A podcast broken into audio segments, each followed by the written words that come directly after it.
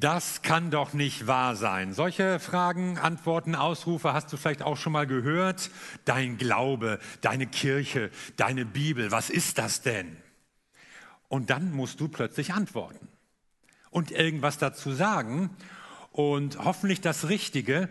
Und es ist ja auch berechtigt, wenn Leute ernsthafte Fragen stellen, dann dürfen sie von uns auch vernünftige Antworten erwarten, oder nicht?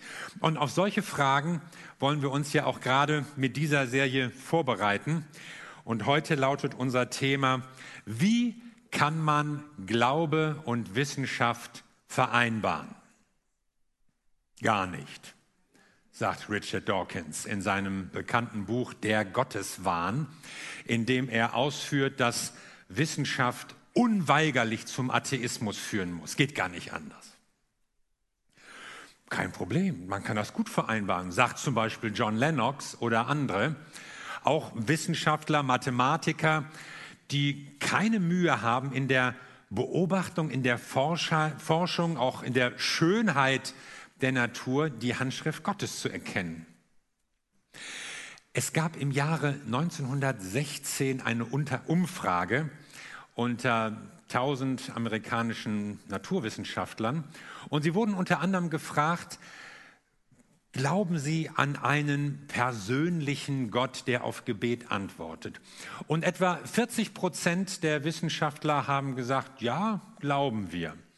Und diese Umfrage wurde 80 Jahre später nochmal wiederholt, so berichtet es uns die Zeitschrift Spektrum der Wissenschaft. Und es stellte sich heraus, auch da waren es wieder 40 Prozent der Leute, die sagten, ja, wir glauben das. Also diese Zahl ist über acht Jahrzehnte hin konstant geblieben. Und damit hat sich diese Vorhersage, dass fortschreitendes Wissen oder fortschreitende Forschung einfach zu einem Absterben des Glaubens führt, einfach nicht bewahrheitet. Offenbar kann man das vereinbaren. Eines der bedeutenden wissenschaftlichen Projekte des letzten Jahrhunderts war dieses Humangenomprojekt. Dabei ging es darum, das menschliche Erbgut zu entschlüsseln. Und der erste Wissenschaftler, der dieses Projekt leitete, war James Watson. Unter ihm begann die ganze Geschichte. Und dann wurde irgendwann pensioniert. Abgeschlossen wurde es unter Francis Collins. Und James Watson war erklärter Atheist, der Glaube für völlig unsinnig und wirklichkeitsfremd hält. Und Francis Collins war Christ, der überzeugt war von der Realität Gottes. Und beide arbeiten im gleichen Projekt. Der eine übernimmt vom anderen. Also offenkundig ist es nicht so, wenn man Wissenschaftler ist, dann muss man das eine oder das andere glauben, dann passt es nicht zusammen, sondern offenbar können Leute völlig unterschiedlicher Weltanschauung an der gleichen wissenschaftlichen Forschung arbeiten und da etwas entwickeln. Also egal was Dawkins meint, Glaube und Wissenschaft sind keine Gegensätze, die sich ausschließen. Dagegen spricht allein die hohe Zahl von Wissenschaftlern, die bewusst als Christen forschen oder zumindest eine Vorstellung von Gott haben, der dahinter steht.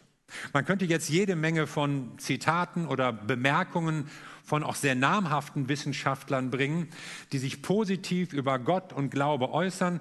Dabei muss man natürlich ein bisschen darauf achten, dass die nicht immer unter Gott das meinen, was wir jetzt so als biblisches Gottesbild haben. Aber eines wird klar, es scheint so zu sein, dass Wissenschaftler ihre Weltanschauung hineintragen in ihre Forschung. Anscheinend schon vorher und dass nicht die Forschung selbst unweigerlich zu bestimmten Resultaten führt. Weder in die eine Richtung, wer forscht, muss glauben, noch in die andere, wer forscht, braucht kein Glauben. Das stimmt nicht. Aber wieso denken manche Leute das trotzdem? Und da will ich mal so als erste These, als ersten Imperativ sagen, denk mit. Du musst, du musst dein Gehirn nicht ausschalten, wenn du in die Gemeinde kommst. Im Gegenteil, du sollst es sogar aktivieren. Gott befüllt dein Gehirn. Im Timotheusbrief steht, der Herr wird dir Verständnis geben in allen Dingen. Nicht nur in Glaubensdingen, nicht nur bei frommen Sachen, nicht nur in der Kleingruppe, sondern er will dir in allen Dingen Verständnis geben, Urteilsvermögen, Durchblick, Weisheit.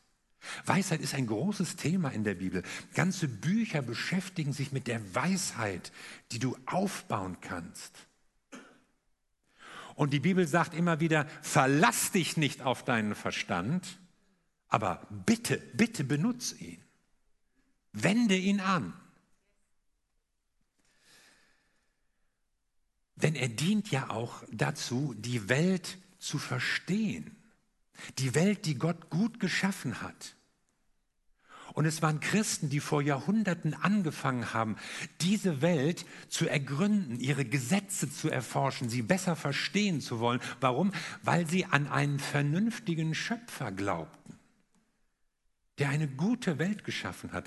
Als im 18. Jahrhundert jesuitische Missionare nach China kamen, da fanden die Chinesen den Gedanken völlig unsinnig, dass das Universum nach vernünftigen Gesetzen regiert würde, die man als Mensch erforschen kann. Das gibt's doch nicht. Aber Christen glaubten an einen vernünftigen Gott und deshalb glaubten sie, dass man seine Verhaltensweisen auch ergründen kann. Und dass wir eine moderne Wissenschaft haben und damit eine moderne Medizin und auch Technologie, die uns das Leben in so vieler Hinsicht bequem macht und erleichtert und verlängert, Lebensqualität und Wohlstand schafft, das hat damit zu tun, dass vor vielen Jahrhunderten Christen angefangen haben, diese Welt zu erforschen. Also es wäre gänzlich falsch, wenn Christen so eine fortschritts- oder wissenschaftsfeindliche Haltung einnehmen. Als wäre das alles böse, als wäre das alles schlimm und nein, Hauptsache glauben, spüren, fühlen. Nein, nein. Nachdenken, forschen führt zu einem Staunen über Gottes Schöpfung. Ich meine, dir, dir wird ja auch die Schönheit der Welt, dessen, was Gott gemacht hat, immer deutlicher. Aber wieso gibt es dann immer noch diese Konflikte? Und ich will euch mal so ein bisschen mitnehmen auf so Gedanken, die vielleicht nicht so ganz einfach sind. Und wir reden ja auch sonst nicht so oft drüber, aber lasst euch mal drauf ein. Also, was ist eigentlich Wissenschaft? Und darüber gibt es verschiedene Definitionen, zum Beispiel hier aus Meyers Taschenlexikon, Seite 800, 8446, heißt es, es ist ein methodisch, eine methodisch-systematische Forschungs- und Erkenntnisarbeit. Eine methodisch-systematische Forschungs- und Erkenntnisarbeit. Also es geht gar nicht so sehr um das Ergebnis. Es geht zunächst mal um das Arbeiten. Das ist wissenschaftlich, nämlich dass es nach nachvollziehbaren Regeln läuft, die man dann auch anderen Leuten erklären kann, die das auch nachvollziehen können. Also wissenschaftlich ist nicht, ich habe herausgefunden und keiner weiß wie sondern zur Wissenschaft gehört immer zu zeigen, wie man zu den Ergebnissen gekommen ist. Also der Begriff bezieht sich in erster Linie auf die Methode, auf den Vorgang. Und viele Leute hören das Wort wissenschaftlich und denken, oh, das ist absolute Wahrheit. Die Wissenschaft hat festgestellt, ja, dann ist das ja unumstößlich und für alle Zeiten unabänderlich. Nein, das ist es nicht. Es sind Ergebnisse, die gut begründet sind durch die wissenschaftliche Arbeit, aber sie können auch revidiert werden und wurden ja auch schon immer wieder mal. Und damit sind wir bei der Frage, wie kommt Wissenschaft zu ihren Ergebnissen? Und da gibt es eigentlich nur zwei Wege. Das eine ist die Beobachtung. Man kann beobachten, Tiere beobachten, das Weltall beobachten, Wetterphänomene beobachten, also auf diese Weise kommst du zu Ergebnissen. Und das Zweite ist das Experiment. Du probierst Dinge aus, bis du irgendetwas darüber herausgefunden hast. Ja, was passiert, wenn ich Natrium ins Wasser werfe? Es explodiert. Was passiert, wenn ich Chlor einatme? Ich sterbe. Was passiert, wenn ich das mische? Es ist Salz und die Suppe ist schmackhaft. Das kann man ausprobieren. Also diese beiden Dinge führen zu Ergebnissen. Und wenn man sagt, das ist wissenschaftlich, dann sollte man damit meinen, etwas ist nach geordneten und nachvollziehbaren Methoden durch Beobachtung oder durch Experiment festgestellt. Und jetzt kommt die große Frage, wie ordnen wir diese Ergebnisse nun ein? Und darüber denken natürlich Philosophen und Erkenntnistheoretiker schon seit zweieinhalbtausend Jahren nach. Wie können wir wissen, was wir wissen? Wie können wir zu Gewissheiten kommen? Und zunächst, früher, da dachte man so, wenn man eine These aufstellen will, eine wissenschaftliche Behauptung, dann muss man sie beweisen. Man nennt das in der Wissenschaftssprache verifizieren. Und dann kann man das als absolute These oder Wahrheit aufstellen. Und dann kam Karl Popper, ein Philosoph und Wissenschaftstheoretiker des letzten Jahrhunderts, und er sagte, verifizierbar, kann man alles verifizieren, das ist eigentlich unrealistisch. Nehmen wir mal das Beispiel Kupfer. Kupfer ist ein sehr schönes und nützliches Metall, das hervorragende Leitungseigenschaften hat. Leitet Strom, leitet Wärme. Und wenn man jetzt diese Aussage Kupfer leitet verifizieren wollte, dann müsste man alles Kupfer des Universums untersuchen, um das ohne jeden Zweifel beweisen zu können. Das ist natürlich Unsinn. Und deshalb sagt Karl Popper, es ist nicht möglich, dass wir Dinge verifizieren, aber wir können sie falsifizieren. Das heißt, eine wissenschaftliche Aussage muss so formuliert werden, dass man sie nachprüfen kann, dass man das Gegenteil beweisen könnte. Also wenn jemand behauptet, Kupfer leitet, dann musst du das Experiment nachbauen können, um dann festzustellen, leitet es wirklich oder leitet es nicht. Und wenn du irgendwelches Kupfer findest, das wieder erwarten nicht leitet, dann wäre diese absolute Aussage, Kupfer leitet, falsifiziert, widerlegt. Also Popper sagt, ein Wissenschaftler kann die absolute Wahrheit seiner Thesen nie beweisen. Er kann sich immer nur annähern an Ergebnisse. So, und dann gab es noch einen weiteren Forscher namens Thomas Kuhn. Und Thomas Kuhn hat auch über erkenntnistheoretische Fragen nachgedacht. Und ich versuche natürlich jetzt mal so Dinge auch kurz und knapp auf den Punkt zu bringen. Ja, also diese Leute haben natürlich äh, Bücher geschrieben, seitenweise, um die Schraubengewinden ihrer Gedanke darzulegen. Jetzt hier Thomas Thun im Surkamp Verlag. Ja, und wenn du schon Surkamp hörst, dann weißt du schon, das ist irgendwie zwischen schwierig und schwafelig und so. Aber wir, wir wollen es mal vereinfachen. Ja, also Thomas Kuhn sagt, jeder Wissenschaftler, jeder Forscher bringt eigentlich gewisse weltanschauliche Voraussetzungen mit in seine Forschung hinein. Er lebt ja in einem gewissen Weltbild. Er hat eine gewisse Prägung, die er mitbringt. Und deshalb entwickelt sich Wissenschaft auch nicht geradlinig und logisch, sondern manchmal eben auch sprunghaft. Und deshalb gibt es auch nicht eine absolut vorurteilsfreie, objektive Wissenschaft, sondern wissenschaftliches Arbeiten wird immer getragen von den Weltanschauungen und den Denkvoraussetzungen, die ein Forscher mitbringt. Und deshalb kann James Watson forschen und sagen, Gott gibt's nicht. Und Francis Collins forscht an der gleichen Sache und sagt, Gott gibt's. Weil die Forschung selbst nichts darüber aussagt, ob es Gott gibt oder ob es Gott nicht gibt, sondern da spielen die weltanschaulichen Vorannahmen der Leute oder ihre Denkvoraussetzungen immer eine große Rolle. So, und jetzt ist die große Frage, wie ordnen wir also Ergebnisse ein? Und, Ergebnisse ein? und hier geht es jetzt um Grenzen. Erkenne die Grenzen. Es gibt Grenzen der Wissenschaft, es gibt auch Grenzen des Glaubens. Für manche Leute wird Wissenschaft zu einem Wissenschaftsglauben. Und sie denken, was die Wissenschaft gesagt hat, das ist unumstößlich und für alle Zeit fest. Aber Wissenschaft bezieht sich zunächst mal nur auf eine Methode. Und so Leute wie Richard Dawkins verwechseln das. Sie verwechseln einfach die Ergebnisse und Hypothesen mit absoluten Wahrheiten. Und wenn das passiert, dann wird Wissenschaft zur Religion, dann wird es zur Ideologie, dann wird es zur Weltanschauung, dann wird es zu einer Verführung, dann wird es zu einer Sekte, dann wird es zu einem Irrtum. Und überschreitet seine Grenzen. Und deshalb wird Dawkins auch von Wissenschaftlern kritisiert, nicht nur von Christen, sondern in dieser absoluten Behauptung, dass wissenschaftliche Forschung automatisch und zwangsläufig zum Atheismus führen müsse. Das ist offenkundig nicht richtig.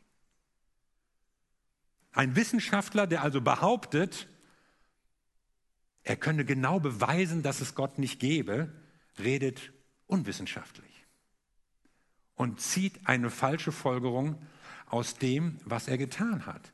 Und da kommt es dann geradezu zu einem Missbrauch von Wissenschaften. Die Naturforschung wird missbraucht, um einen fundamentalistischen Atheismus zu begründen. Und Fundamentalismus taucht immer auf, wenn die Leute Angst haben, dass ihre eigene Position in Gefahr gerät. Dann wird man extrem. Und da gilt es aufzupassen und zu unterscheiden zwischen dem, was können wir wirklich wissenschaftlich sagen und was sind Schlussfolgerungen, die einfach daraus gezogen werden, aber überhaupt nicht zwingend sind. Nehmen wir mal das Beispiel Evolution und Evolutionismus. Ich unterscheide mal ganz bewusst zwischen diesen beiden Begriffen. Dass Lebewesen sich verändern und entwickeln, das kann man beobachten und nachforschen. Wir können verschiedene Hunderassen züchten. Und das Coronavirus verändert sich auch ohne, dass wir es züchten und mutiert immer wieder irgendwie weiter. Aber die großen Grundfragen, wie entstand das Leben? Wie konnten aus einzelligen Lebewesen so komplexe Organismen entstehen? Wie entwickelte sich der Mensch? Das können wir weder beobachten noch experimentell nachforschen. So sind also Aussagen über diese großen Fragen mit ganz großer Vorsicht zu genießen. Und wir überschreiten hier die Grenze von Naturforschung zur Naturphilosophie. Das eine kann man durch Beweise oder Experimente nachforschen und das andere sind Schlussfolgerungen, sind Behauptungen. Wissenschaft ist immer an den Beweis gekoppelt sagte mir diese Woche noch ein bekannter Hamburger Molekularbiologe, Professor am UKE, den ich extra noch mal angerufen habe, damit ich euch keinen Unsinn erzähle. Es ist an den Beweis gekoppelt. Und was man nicht beweisen kann und trotzdem behauptet, damit verlässt man den Boden der Wissenschaft und ist dann auf dem Boden von Philosophie, Ideologie, Weltanschauung oder Schlimmerem. Und das wollen wir ja nicht tun. Wir müssen uns also als Wissenschaftler hüten, Ergebnisse zu behaupten, zu proklamieren, die überhaupt nicht wissenschaftlicher Natur sind. Und die Existenz Gottes gehört auf jeden Fall dazu. Denn Gott steht außerhalb des Raumes, den wir durch Experiment oder Beobachtung wissenschaftlich, empirisch erforschen können. Ich habe euch hier ein Bild mitgebracht. Kennt ihr die zwei? Walt Disney und Mickey Mouse. Und wenn jetzt Wissenschaftler äh, steif und fest behaupten, es kann keinen Gott geben, weil wir irgendwas erforscht haben, dann ist das so, als würde Mickey Mouse durch seinen Film wandern und sagen, Walt Disney kann es nicht geben. Ich kann ihn nicht beweisen, ich sehe ihn nicht, ich finde ihn nicht. Es sind verschiedene Ebenen, auf denen das stattfindet. Walt Disney ist der Schöpfer, der Mickey Mouse geschaffen hat. Und Mickey Mouse kann zunächst mal nicht beweisen, ob es Walt Disney gibt oder nicht. Aber diese Grenzen, die gelten ja genauso auch für Christen.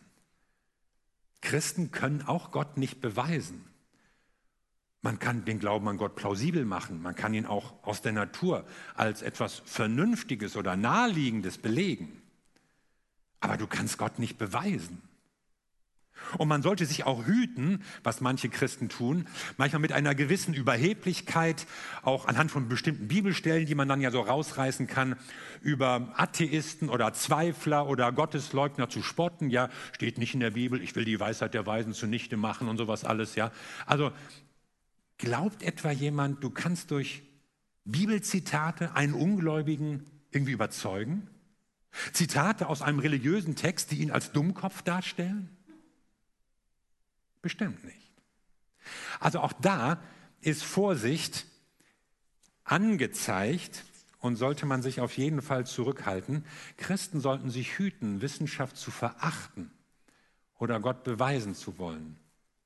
Aber als Wissenschaftler muss ich auch akzeptieren, dass ich immer meine Denkvoraussetzungen hineinbringe und dass ich nie so objektiv forsche, wie das Ideal ist. Ich meine, ein objektives Wissenschaftsideal ist was Gutes. Aber man erreicht es nicht, weil jeder mit irgendwelchen Denkvoraussetzungen auftritt. Aber dass Gott jetzt außerhalb unseres messbaren oder beobachtbaren Raumes ist, heißt ja nicht, dass man ihn nicht erfahren kann.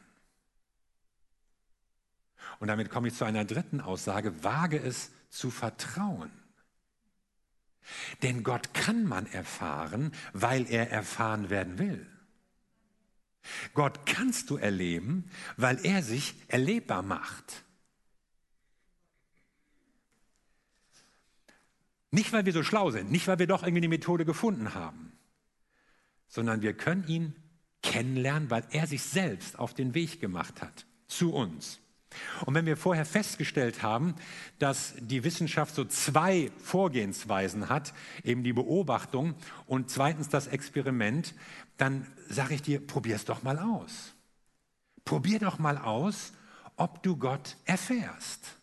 Ruf ihn an und guck mal, wer rangeht. Gott steht außerhalb dieser erforschbaren Welt. Er ist nicht beweisbar, aber er handelt in der Welt. Er spricht in der Welt. Er wurde sogar durch Jesus Christus Teil dieser Welt. Gott will gefunden werden und deshalb kannst du ihn finden. Gott will erfahren werden, deshalb kannst du ihn erfahren. Das ist so, als würde Walt Disney Teil des Mickey Mouse Filmes werden.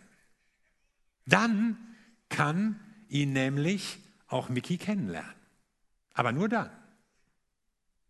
Und das hat Gott getan. Das hat er getan in Jesus Christus und er wurde Teil dieser Welt. Und das ist so gut, dass die Initiative von Gott ausgeht. Wenn die Gottesbegegnung alleine an den Verstand gekoppelt wäre, dann hätten manche keine Chance. Wenn Gott nur was für naive und einfältige Personen wäre, dann würden andere rausfallen. Wenn die Gotteserfahrung irgendwie abhängig wäre von Leistung, Denkvermögen, irgendwelchen Dingen, die wir hinkriegen, dann wäre Gott ungerecht. Denn die Menschen sind sehr unterschiedlich. Aber die Erfahrung Gottes ist ein Geschenk seiner Gnade. Und Gott hat einen Weg gezeigt, gebahnt, den jeder gehen kann. Jeder kann Jesus kennenlernen. Jeder kann von ihm lesen oder nachforschen. Jeder kann es im Gebet ausprobieren. Jeder kann versuchen, mal zu beten, Gott, ich will dich erfahren. Und es wird klappen, weil Gott die Gemeinschaft mit dir will. Und wenn du Naturwissenschaftler oder kritisch denkender Mensch bist, dann lass dir nicht einreden, Glaube sei nur was für Dumme. Und man versucht dir nur irgendwas da vorzumachen. Man kann ihn ja nicht beweisen. Und lass dich auch nicht einschüchtern von Leuten, die mit einem ideologischen Anspruch auftreten, wie es manche Naturwissenschaftler tun, die ihre Grenzen nicht kennen. Denn Gott will jedem Menschen begegnen. Du kannst es ausprobieren. Es gibt ein Gedankenexperiment, das als die Wette Pascals in die europäische Geistesgeschichte eingegangen ist. Pascal war ein französischer Philosoph und Mathematiker in der Aufklärungszeit und er hat folgendes Gedankenexperiment formuliert, mal zu überlegen, was ist, wenn es Gott gibt oder wenn es Gott nicht gibt. Wenn es Gott nicht gibt, dann ist es egal, ob du glaubst oder nicht glaubst. Wenn du glaubst, gewinnst du nichts, wenn du nicht glaubst, verlierst du nichts. Passiert gar nichts. Aber wenn es Gott gibt, dann ist es ein Unterschied. Ein himmelweiter Unterschied, ob du glaubst oder nicht. Wenn du nicht glaubst, verlierst du alles und stehst auf der Verliererseite. Und wenn du doch glaubst, dann wirst du alles gewinnen. Wie willst du dich entscheiden? Und damit motiviert er Menschen, auch, auch wissenschaftlich kritisch denkende Menschen, sich auf die Begegnung mit Gott einzulassen. Und zwar auf die persönliche Begegnung. Gott offenbart sich dir, weil er dich liebt und weil du ihm wichtig bist. Und er wirkt durch seinen Heiligen Geist in dieser Welt und möchte von Menschen gefunden und erlebt werden. Deshalb sage ich, glaube, aber hör nicht auf zu denken. Und denke, aber hör nicht auf zu glauben. Du kannst Gott erfahren, wenn du anfängst, ihn zu suchen, dann wirst du ihn finden, weil Gott sich selbst schon auf den Weg gemacht hat. Weil er möchte, dass wir ihn kennenlernen. Und weil er einen Weg geschaffen hat, den jeder Mensch gehen kann. Kluge und weniger kluge, gebildete und ungebildete, der Weg in eine persönliche Beziehung hinein mit Gott. Und das hat Gott möglich gemacht, das war seine Initiative und er tat es durch Jesus Christus, indem Gott Mensch wurde und uns Gottes Nähe, Gottes Wesen, Gottes Liebe vor Augen gemalt hat. Und ich will dich ermutigen, dass du dich auf den Weg machst, dass du es ausprobierst. Mach das Experiment um Gott in deinem Leben persönlich kennenzulernen. Amen. Lass uns zusammen beten.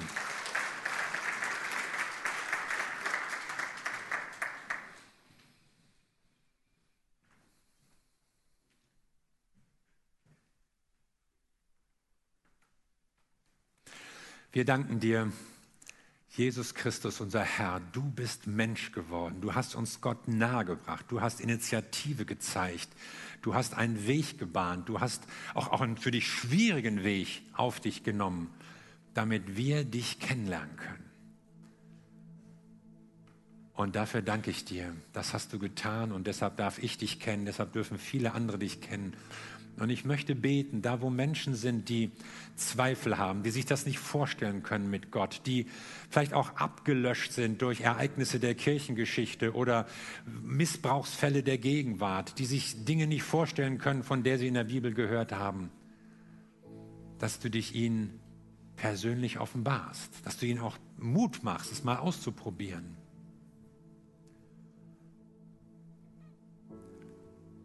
Und ich bete auch für Menschen, die vielleicht schon sicher sind, schon überzeugt sind, dass du ihnen viel Weisheit gibst in Gesprächen, dass du ihnen Mut gibst, zu bezeugen, was sie mit dir erlebt haben. Herr, wir wollen als Christen nicht rechthaberisch sein, wir wollen nicht intolerant oder überheblich sein, sondern wir wollen bezeugen, was du in unserem Leben getan hast.